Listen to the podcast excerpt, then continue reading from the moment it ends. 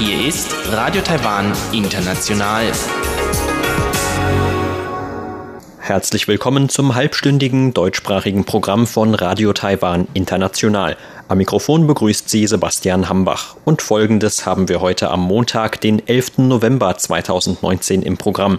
Zuerst die Nachrichten des Tages. Danach folgt in Taiwan Entdecken ein Interview mit der Leiterin der Gewerkschaft für ausländische Fischer des Landkreises Ilan über die Arbeits- und Lebensbedingungen von ausländischen Fischern in Taiwan.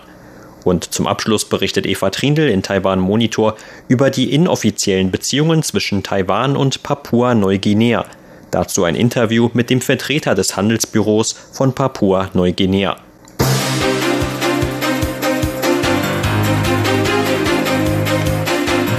Sie hören die Tagesnachrichten von Radio Taiwan International. Der Überblick. Ex-Premier Simon Zhang wird Vizepräsidentschaftskandidat der KMT.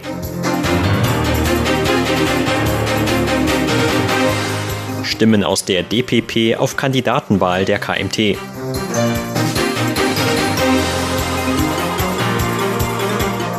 Und Regierung verurteilt Schüsse auf Demonstranten in Hongkong. Die Meldungen im Einzelnen.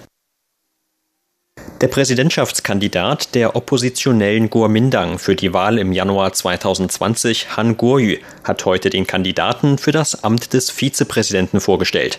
Auf einer Pressekonferenz in Kaohsiung gab Han bekannt, dass der ehemalige Premier Simon Zhang für die Kandidatur nominiert worden ist. Han sagte, bei der Suche nach einem Kandidaten für das Amt des Vizepräsidenten war Simon Zhang immer die erste Wahl. Die Zusammenstellung beider Kandidaten hängt nicht nur von der Wahl ab, sondern auch von der Arbeitsteilung für das Land. Darum war Zhang für mich immer die erste Wahl. Han sagte weiter, dass er und Zhang ähnliche Anschauungen und Werte teilen würden. Beide würden sich Sorgen um das Schicksal des Landes und die hart arbeitende Bevölkerung machen – Gemeinsam wollen sie laut Han einen sauberen, ehrlichen und uneigennützigen Wahlkampf führen. Zhang, der früher abgelehnt hatte, für das Amt des Vizepräsidenten zu kandidieren, begründete seinen Sinneswandel heute mit seiner bisherigen Arbeit für Han. Als Leiter von Hans Beraterteam habe er umfassende Kenntnis der Regierungsarbeit erhalten und könne in Zukunft dazu beitragen, die Regierungsarbeit zu vereinfachen. Der 65-jährige Zhang hat in den USA in Ingenieurswissenschaften promoviert. Von 2010 bis 2012 war Zhang beim US-Konzern Google für den Bereich Hardware in Asien zuständig. Von Februar bis Mai 2016 hatte Zhang zur Regierungszeit des damaligen Präsidenten Ma Ying-jeou den Posten des Premiers übernommen. Politiker von Regierungspartei DPP haben heute verhalten auf die Ernennung von Simon Zhang als Vizepräsidentschaftskandidat der oppositionellen KMT reagiert. Aus dem Wahlkampfbüro von Präsidentin Tsai Ing-wen hieß es, dass man eine KMT-Wahlangelegenheit nicht weiter kommentiere. Der ehemalige Premierminister William Lai sagte auf einer Wahlkampfveranstaltung in Taichung, dass sich die DPP unabhängig von der Kandidatenwahl des politischen Gegners vollkommen auf die Wahl konzentrieren werde. Lai bekräftigte die Ziele der DPP, im Januar das Präsidentenamt und eine Mehrheit im Parlament zu behaupten. Kritischere Töne gab es von DPP-Sprecher Wu Junyen, Wu warf Han vor, sich seit seinem Amtsantritt als Bürgermeister von Kaohsiung nur ungenügend mit Politik beschäftigt zu haben. Zhangs Ernennung sei nicht überraschend, da er als Chef von Hans Beratergruppe immer die Äußerungen von Han im Nachhinein erklären müsse. Alles, was Zhang im Beraterteam von Han getan hat, ist Konzepte vorzustellen, anstatt sorgfältig geprüfte Maßnahmen. Bei dieser Art von Team bleibt abzuwarten, ob sie in der verbliebenen Zeit bis zur Wahl eine Politik formulieren können, die gut für das Land ist. So U. Der DPP-Abgeordnete Xu Zhijie sagte, dass Han ursprünglich zwei andere Kandidaten als Wahlpartner bevorzugt habe. Allerdings hätten weder Ex-KMT-Chef Eric Zhu noch der KMT-Abgeordnete Johnny Jiang Interesse gehabt. Mit Simon Zhang habe die KMT aber jemanden gefunden, der hinter Han aufräume, so Xu. Präsidentin Tsai Ing-wen hat die Schüsse von Polizisten auf Demonstranten in Hongkong verurteilt.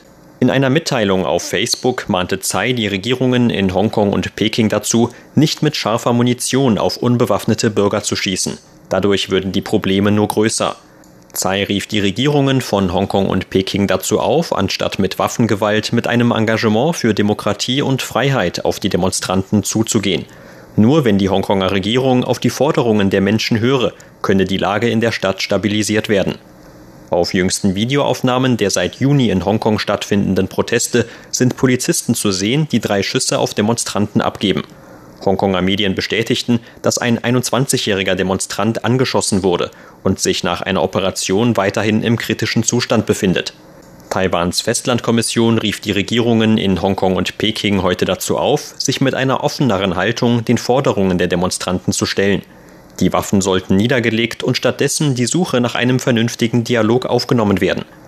Unterdessen appellierte die Kommission an Taiwans Bürger, bei Reisen nach Hongkong auf die eigene Sicherheit zu achten. Die Kommission riet Taiwanern in Hongkong, sich von den Demonstrationen fernzuhalten und sich bei Problemen an das Taipei Wirtschafts- und Kulturbüro vor Ort zu wenden. Präsidentin Tsai Ing-wen hat heute Taiwans Absicht bekräftigt, die Zusammenarbeit mit den Vereinigten Staaten von Amerika und anderen gleichgesinnten Ländern zu vertiefen. Taiwan stehe bei der Verteidigung von Demokratie an vorderster Front und werde diese Werte und Lebensweise schützen. Ihre Äußerungen machte Tsai heute beim Empfang einer Delegation von US-Diplomaten in Taipeh. Zu der Delegation gehörten die Leiterin des Nationalkomitees für US-Außenpolitik Susan Elliott, der ehemalige Chef des amerikanischen Instituts in Taiwan, Raymond Burkhardt, und die Ex-Staatssekretärin für Ostasien im US-Außenministerium, Susan Thornton. In ihrer Ansprache sagte Tsai, dass es seit Juli mehrere Durchbrüche in den Beziehungen zwischen Taiwan und den USA gegeben habe. So hätten beide Seiten gemeinsam zum ersten Mal den Pazifikdialog veranstaltet. Außerdem dankte Tsai den Abgeordneten des US-Repräsentantenhauses für deren überparteiliche Unterstützung. Die USA seien Taiwans wichtigster strategischer und wirtschaftlicher Partner, so Tsai weiter. Über ein gemeinsames Rahmenprogramm hätten beide Seiten bereits 21 internationale Workshops veranstaltet und damit den gegenseitigen Austausch vertieft.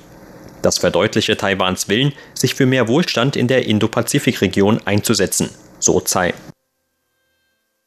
Die Statistikbehörde hat heute die Zahlen zur Entwicklung vom Wachstum bei festen Einkommen in Taiwan veröffentlicht. Demnach lagen feste Einkommen im September durchschnittlich bei 41.845 Taiwan-Dollar, umgerechnet etwa 1.250 Euro.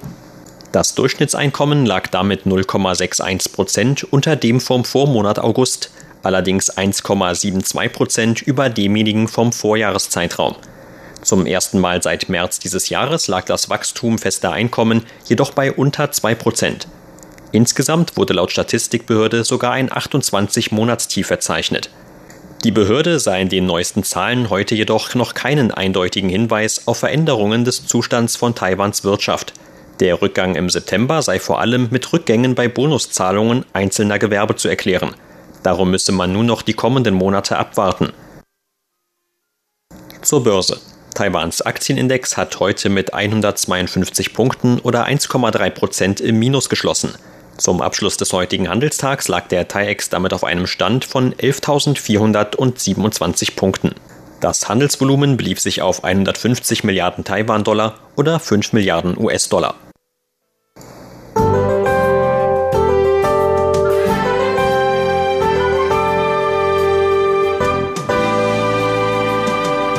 Das Wetter in Taiwan war heute fast überall von sonnigem Wetter geprägt. Nur im Osten und Süden Taiwans zog sich der Himmel am Nachmittag gebietsweise ein wenig zu. Auch am Abend blieb es in ganz Taiwan weitgehend wolkenfrei. Die Temperaturen lagen heute tagsüber im Norden zwischen 20 und 27 Grad Celsius und in Mittel- und Südtaiwan zwischen 22 und 29 Grad. Und dies sind die Aussichten für morgen, Dienstag, den 12. November. Auch morgen wird es laut Vorhersage des Wetteramts wieder weitgehend sonnig in Taiwan. Wolken sollten bis zur Wochenmitte nur vereinzelt am Himmel auftauchen. Die Temperaturvorhersage für morgen lautet 16 bis 28 Grad Celsius im Norden, 17 bis 29 Grad in Mittel-Taiwan, im Süden auch bis zu 30 Grad. Sie hörten die Tagesnachrichten von Radio Taiwan International am Montag, den 11. November.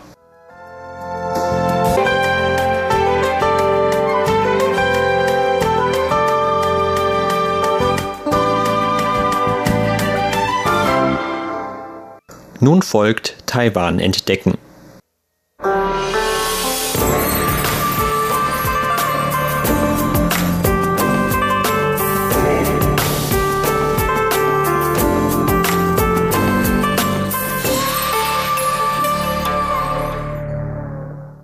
Beim Einsturz der Brücke von Nanfang-ao kamen am 1. Oktober sechs Menschen ums Leben. Die Brücke stürzte auf drei Fischkutter. Alle sechs Todesopfer waren ausländische Fischer, die sich zum Zeitpunkt des Unglücks auf den Booten befanden. Der Unfall warf ein neues Licht auf die harten Arbeitsumstände, denen sich ausländische Fischer in Taiwan Tag ein, Tag aus gegenübersehen. Die meisten der ausländischen Arbeiter auf Taiwans Fischkuttern kommen aus Südostasien – Insgesamt gibt es über 12.000 ausländische Fischer in Taiwan. Die sechs Todesopfer beim Einsturz der Nanfang-ao-Brücke kamen aus Indonesien und den Philippinen. Die Medien berichteten im Anschluss an den Unfall von den vielen Problemen und rechtlichen Schlupflöchern, die es den Arbeitgebern in Taiwan erlauben, ausländischen Fischern Rechte vorzuenthalten, auch wenn diese eigentlich von Taiwans Gesetzgeber abgesichert sind. Über dieses Thema sprach im Interview mit RTI die Leiterin der Gewerkschaft für ausländische Fischer des Landkreises Ilan, Frau Li Lihua. Die Gewerkschaft setzt sich unter anderem auch für die Aufarbeitung der Todesfälle nach dem Brückeneinsturz ein. Dabei gibt es vor allem hinsichtlich der Entschädigung für die Familienangehörigen noch einige offene Fragen. Fast alle der Todesopfer waren Mitglieder unserer Gewerkschaft. Was die Entschädigung angeht, hatten wir anfangs daran gedacht, einen Antrag beim Staat zu stellen. Aber dabei handelte es sich um einen sehr langen und mühseligen Prozess. Schon recht früh gab es eine Regierungsbehörde, die eine Entschädigungszahlung von 500.000 Taiwan-Dollar in Aussicht stellte, umgerechnet etwa 14.600 Euro. Die Angehörigen konnten nicht akzeptieren, dass sie nach dem plötzlichen Tod ihrer Familienmitglieder auch noch mit einem solchen Betrag abgespeist werden sollten. Gerade im ersten Moment war ein solcher Vorschlag in meinen Augen nicht angemessen. Die Familien müssen nun eine schwere finanzielle Bürde tragen. Bei unseren späteren Gesprächen mit den Familienangehörigen fürchtete ich, dass ihre Forderungen nach einem bestimmten Geldbetrag in der Öffentlichkeit aber ein schlechtes Licht auf sie werfen würden. In den allermeisten Fällen sind die Familienangehörigen der in Taiwan arbeitenden ausländischen Fischer auf deren Einkommen angewiesen. Durch den Unfall verloren die betroffenen Familien daher nicht einfach nur einen Familienangehörigen, sondern zugleich auch noch ihren Haupternährer. Gerade darum ist das Thema von finanziellen Entschädigungen für sie so wichtig. Davon abgesehen geht es aber auch noch um die Frage einer Entschädigung von Seiten des Arbeitgebers, über die ich mir ebenfalls Sorgen mache. Denn vom Arbeitsministerium gab es bisher noch keine klare Stellungnahme dazu, ob es sich bei dem Brückeneinsturz überhaupt um einen Arbeitsunfall handelte. Denn bei der Bearbeitung der einzelnen Fälle hörten wir aus dem Ministerium schon Äußerungen wie die, dass es sich dabei nicht um einen Arbeitsunfall gehandelt habe, weil die Fischkutter noch im Hafen waren und noch nicht zur Arbeit aufs Meer hinausgefahren waren. In anderen Berichten, die ich gelesen habe, hieß es dagegen, dass das Ministerium den Vorfall als einen Arbeitsunfall anerkenne. Wenn es sich tatsächlich um einen Arbeitsunfall handelt, dann muss der Arbeitgeber 40 Monate des Durchschnittsgehalts als Entschädigung zahlen. Dazu kommen noch fünf Monate als Beitrag für die Beerdigungskosten. Insgesamt sind es also 45 Monate. Bei einem durchschnittlichen Monatsgehalt der Fischer von 23.000 Taiwan-Dollar oder 670 Euro macht das insgesamt etwas mehr als eine Million Taiwan-Dollar oder 29.000 Euro pro Person. Doch bis es überhaupt zu der Zahlung einer Entschädigung kommen kann, muss zunächst noch ein aufwendiges Antragsprozedere durchlaufen werden. Wichtig für die Überbrückung in der ersten Zeit war daher bisher vor allem die Großzügigkeit von anderen Menschen im Land, die gespendet haben. Frau Lee beklagt, dass die Arbeitsmigranten oft Opfer von Arbeitsunfällen werden. Zu den Getöteten gehörten zum Beispiel Ersona, ein Fischer aus Indonesien. In unserer Gewerkschaft saß er mit im Vorstand. Letztes Jahr im August oder September wurde er während der Arbeit auf einem Fischkutter von einer Maschine am Kopf sowie an seiner linken Hand und seinem linken Fuß verletzt. Vor allem am Fuß trug er eine schwere Verletzung davon.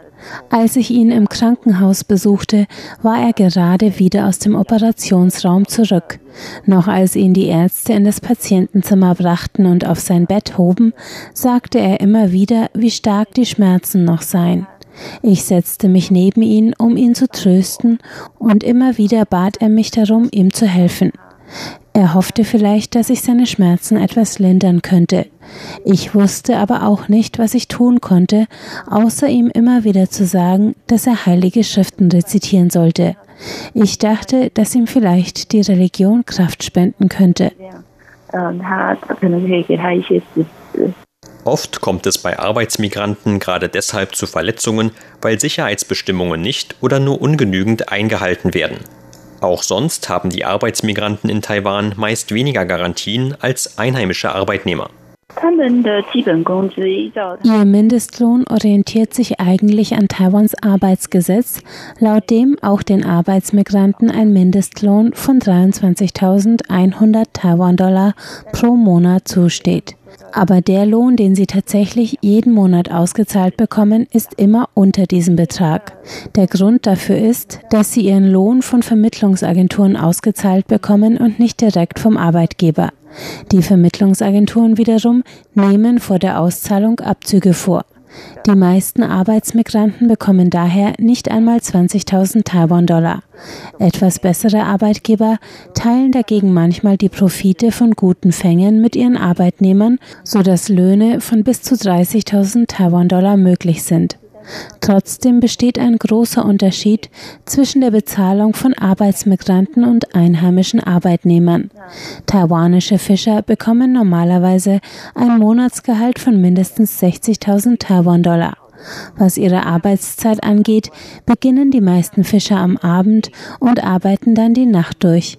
Für diese nächtlichen Arbeitszeiten gibt es für einheimische Arbeitnehmer einen Bonuslohn, für die Arbeitsmigranten aber nicht. Sobald sie die Fanggründe erreichen, gibt es für die Arbeitszeit keine Beschränkung mehr und es kommt nur noch auf die Anzahl der Fische an. Wenn es dort sehr viele Fische gibt, muss die Pausenzeit verschoben werden oder sie haben gar keine Zeit mehr zum Ausruhen. Manchmal ziehen sie bis zu fünfmal pro Tag die Netze ein, was jedes Mal zwei Stunden dauert. Dann arbeiten sie mehr als zehn Stunden am Stück ohne Pause. Und natürlich bekommen sie auch keine Überstundenbezahlung. Manchmal gibt es einen Bonus für einen guten Fang, aber dessen Höhe hängt allein vom Arbeitgeber ab. Selbst nach der Rückkehr in den Hafen haben sie oft noch mit vielen Beschränkungen zu kämpfen. Sie dürfen zwar an Land gehen, aber das bedeutet nicht, dass sie dort auch eine Unterkunft haben. Wenn man sieht, wie niedrig ihr Gehalt ist, kann man sich vorstellen, wie schwierig es für sie ist, eine Mietwohnung zu bezahlen. Man kann sich ihre Lebenssituation wirklich nur schwer vorstellen. Ihre Betten auf den Schiffen kann ich nur als Särge bezeichnen, aber das auch nur bei größeren Schiffen. Bei kleineren Schiffen mit weniger Platz gleichen ihre Schlafecken eher kleinen Schränken. Zudem ist die Umgebung voll mit Kakerlaken und Ratten. Es ist schmutzig und ölig. Überall riecht es nach Benzin. Die Umgebung ist wirklich sehr schwer erträglich. Duschen gibt es auch nur auf den größeren Schiffen und im Winter gibt es kein warmes Wasser. Deshalb duschen sie nur alle paar Tage oder waschen sich nur ab. Manchmal beschweren sich die Taiwaner noch, wenn sie die Arbeitsmigranten sehen, wie sie sich nur mit einer Unterhose bekleidet an der Küste duschen. Aber sie haben eben auch keine andere Wahl. Was sollen sie denn machen? Deshalb haben wir im letzten Jahr damit begonnen, uns gegenüber der Fischereibehörde dafür einzusetzen, dass sie wenigstens eine Unterkunft an Land erhalten.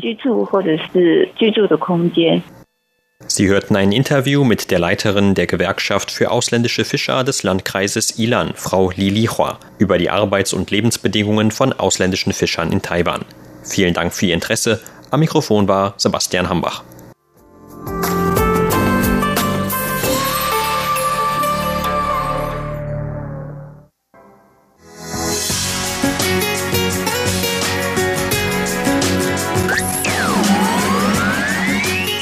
Radio Taiwan, international aus Taipeh.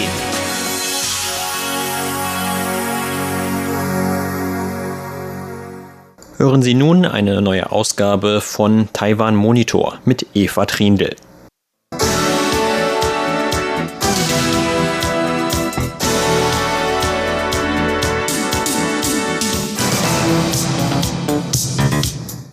Taiwan und Papua-Neuguinea unterhalten keine offiziellen diplomatischen Beziehungen zueinander. Im Januar 2016 wurde jedoch das Handelsbüro von Papua-Neuguinea in Taiwan eingerichtet, um Handel, Investitionen und Tourismus zwischen Taiwan und Papua-Neuguinea zu fördern.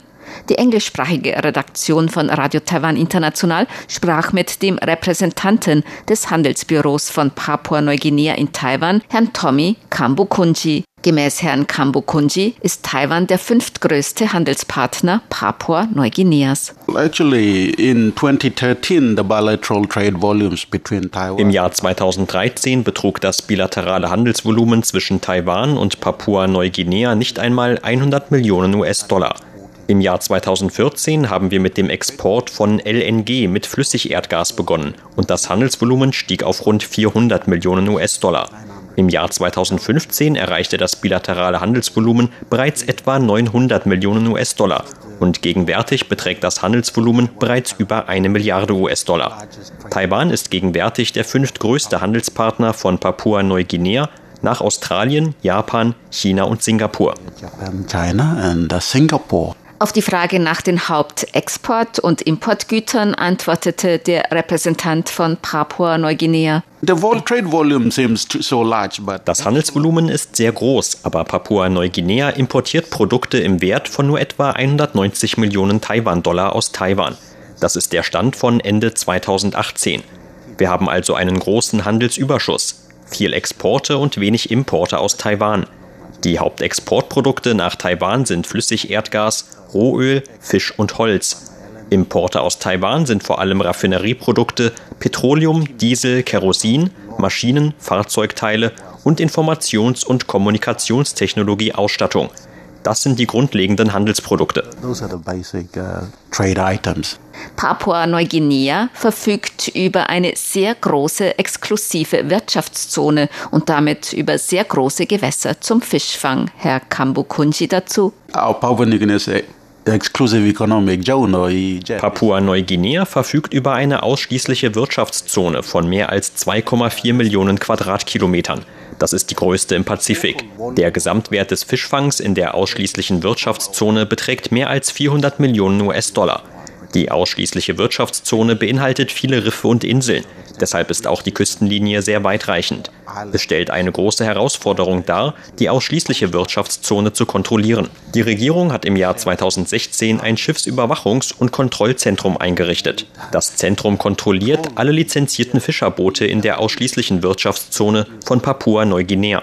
Derzeit haben 30 Fischerboote, die unter taiwanischer Flagge fahren, Lizenzen für die ausschließliche Wirtschaftszone in Papua-Neuguinea.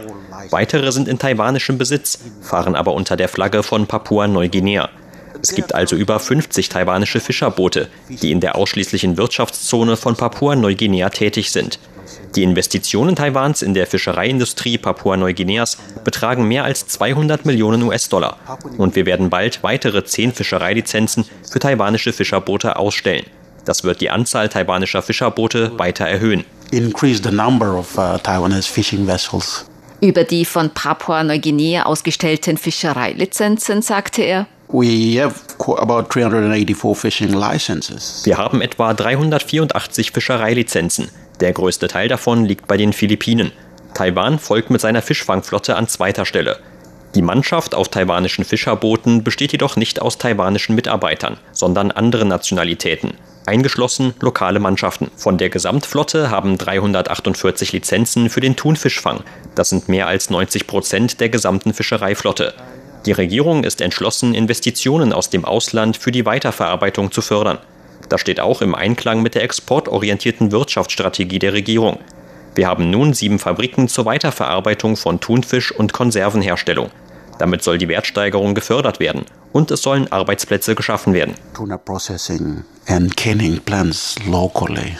Der Fischfang ist gemäß Herrn Kambukunji ein sehr wichtiger Exportbereich für Papua-Neuguinea. Our economic zone, uh, Unsere ausschließliche Wirtschaftszone ist die größte im Pazifik. Das totale Fangvolumen von Thunfisch in unseren Gewässern beträgt jährlich etwa 580.000 Tonnen. Das sind etwa 11 Prozent des weltweiten Fangs und 20 Prozent des gesamten Fangvolumens im West- und Zentralpazifik. Doch der größte Teil davon ist für den europäischen Markt bestimmt. Der Markt der Europäischen Union ist ein sehr lukrativer Markt. Der Gesamtwert des Thunfischfangs in unseren Gewässern übersteigt rund 400 Millionen US-Dollar. Doch dies wird sich voraussichtlich verdoppeln, nachdem 2018 ein neues Gesetz in Kraft getreten ist. Das Gesetz sieht vor, dass alle Fänge von Thunfisch, die innerhalb der ausschließlichen Wirtschaftszone von Papua-Neuguinea eingefangen werden, dort entladen und vor Ort weiterverarbeitet werden müssen. Wir erwarten damit eine größere Wertschöpfung und eine Verdoppelung des Exportwerts von Thunfisch. Um eine größere Wertschöpfung zu erreichen, fördert Papua-Neuguinea nun die Weiterverarbeitung der Fischereiprodukte im Land selbst. Als 2016 das Kontrollsystem eingeführt wurde und damit begonnen wurde, die Fischerboote zu überwachen, hat man festgestellt, dass 80 Prozent des in den Gewässern von Papua-Neuguinea gefangenen Thunfischs nicht in Papua-Neuguinea weiterverarbeitet wurde. Die meisten der Fischerboote haben gar nicht in Papua-Neuguinea angelegt. Das hat die Regierung dazu bewogen, die Bestimmungen im Jahr 2018 dahingehend zu ändern, dass der gesamte Fang vor Ort weiterverarbeitet werden muss. Und die Regierung von Papua-Neuguinea bietet einen finanziellen Anreiz von 400 US-Dollar pro vor Ort weiterverarbeiteten Thunfisch. Uh, Gemäß Herrn Kambukunji macht Flüssigerdgas einen großen Teil der Exporte von Papua-Neuguinea nach Taiwan aus. Uh, Papua-Neuguinea verfügt über eine Menge Rohstoffvorkommen, besonders Öl, Gas und Minerale. Bisher entdeckte Öl- und Gasvorkommen betragen insgesamt 680 Milliarden Kubikmeter Gas und etwa 900 Millionen Barrel Öl. Das sind die Vorkommen, die bisher entdeckt und bestätigt sind. Aber es wird erwartet, dass etwa 1,13 Milliarden Kubikmeter Gas und etwa 550 Millionen Barrel Öl noch darauf warten, entdeckt zu werden.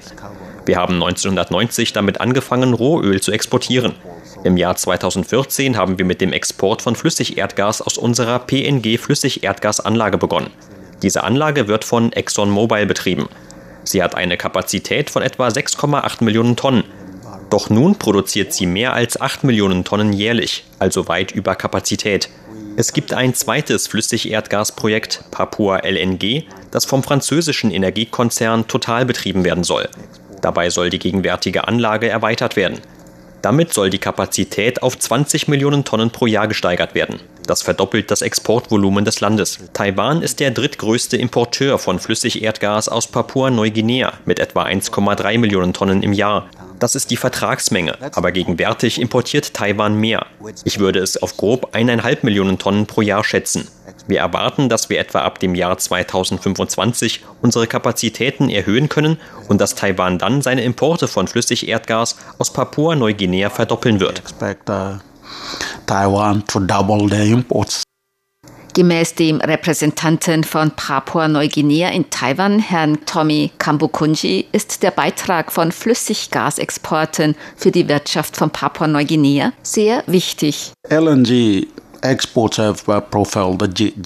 Flüssigerdgasexporte leisten einen großen Beitrag zum Bruttoinlandsprodukt unseres Landes. Von etwa 21 Milliarden US-Dollar im Jahr 2013 auf 23 Milliarden im Jahr 2014. Das war noch keine große Veränderung bisher. Denn als wir anfingen, Flüssigerdgas zu exportieren, sind die Preise auf dem Weltmarkt deutlich gesunken. Es hat zu unseren Exportvolumen beigetragen, aber unser Bruttoinlandsprodukt liegt weiterhin bei 21 Milliarden. our GDP is still at 21 billion.